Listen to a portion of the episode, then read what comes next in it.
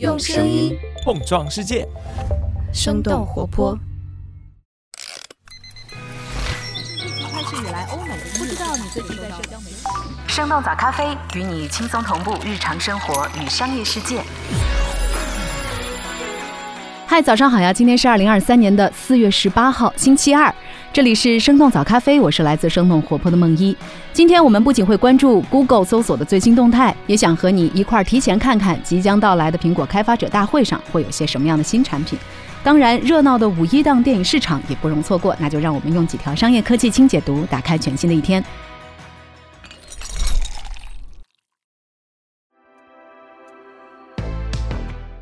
面对微软必应搜索的追击，Google 更新搜索服务功能。根据《纽约时报》四月十六号的报道，Google 正在努力为 Google 搜索添加更多的人工智能功能。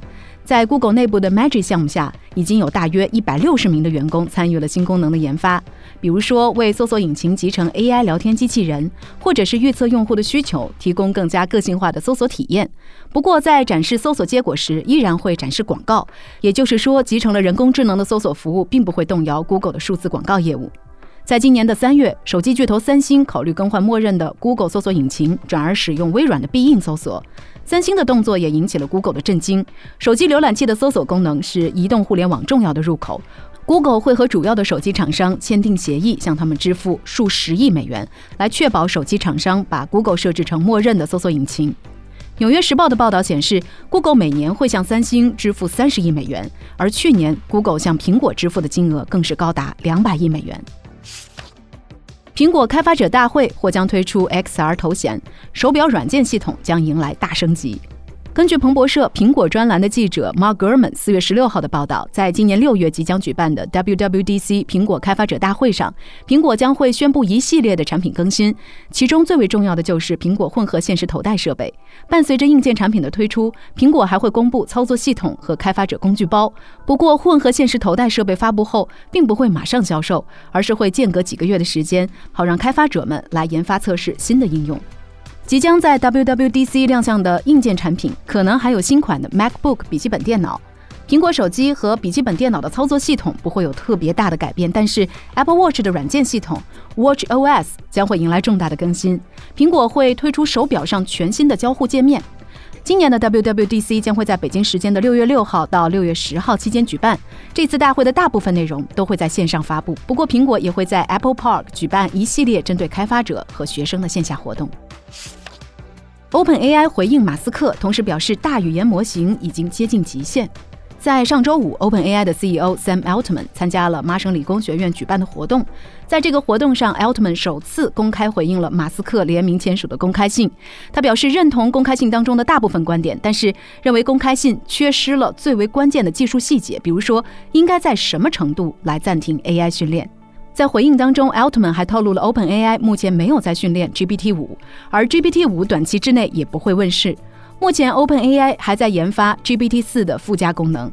Altman 认为，规模越大也并不意味着模型越好，规模不再是衡量模型质量的指标。未来也将会有更多的方式来提升模型的能力。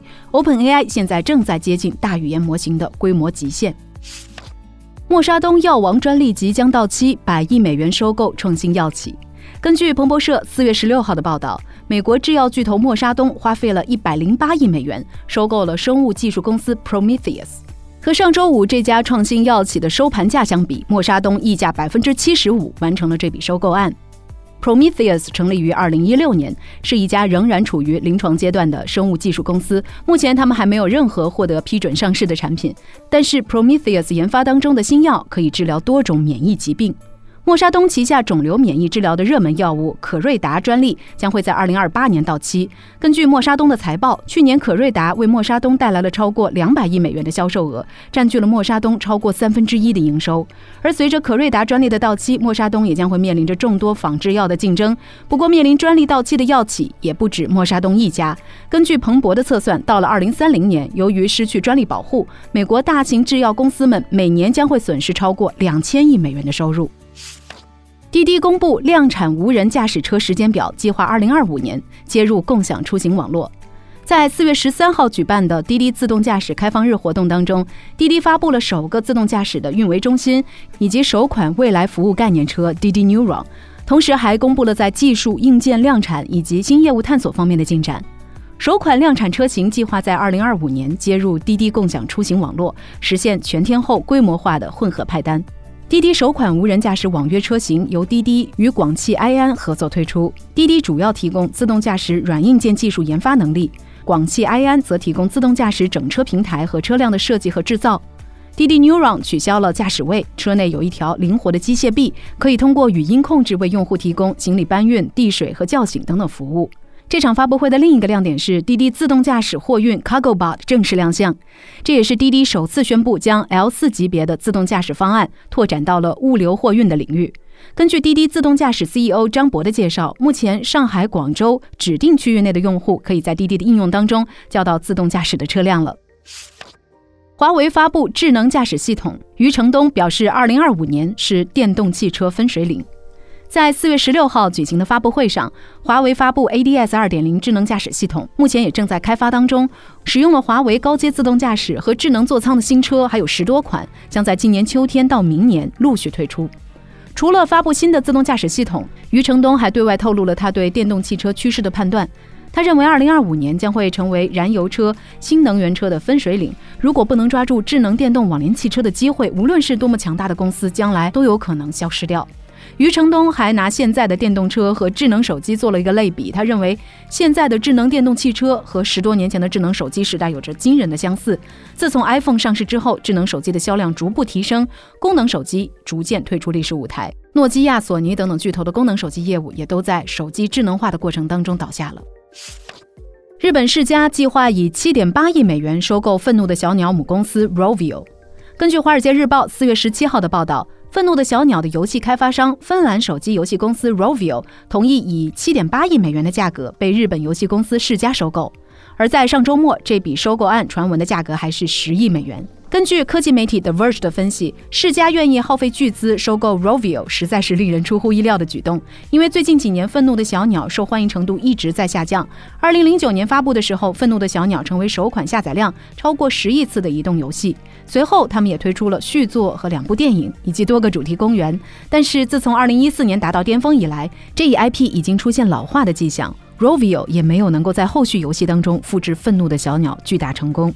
今年一月，以色列的一家博彩巨头还提出了约合七点五亿美元的报价，但是双方也没有能够就这一价格达成一致。十七部电影扎堆，史上最挤五一档来临了。经历了中国影史票房第二高的春节档之后，即将到来的五一档期将会有十七部电影上映，影片数量超过二零二一年的十三部，堪称是史上最挤的五一档。今年定档在五一的十七部影片，题材涵盖动作、悬疑、犯罪和喜剧等等多种类型。不少去年撤档的影片又重新压住今年的五一档，比如说由王一博、胡军主演的《长空之王》。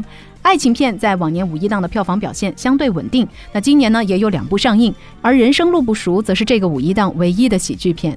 除了档期内的十七部影片之外，《灌篮高手》和《银河护卫队三：速度与激情十》将分别在五一前后上映。界面新闻的分析认为，最近娱乐消费也正在重回线下，今年五一档的票房和去年相比。可能会大幅度的提升。这十七部影片当中，能否有爆款诞生，把观影热潮拉回疫情前的水平，还有待观众的检验。那聊到这儿，我们当然也想来问问你：你在五一假期是会选择出门旅游，还是走进电影院呢？那你最期待的影片会是哪一部呢？欢迎在我们的评论区和我们一块来聊聊吧。这就是我们今天的节目了。我们其他的成员还有监制泽林、监制一凡、声音设计 Jack、实习生 Aurora。感谢你收听今天的生动早咖啡，那我们就下期再见。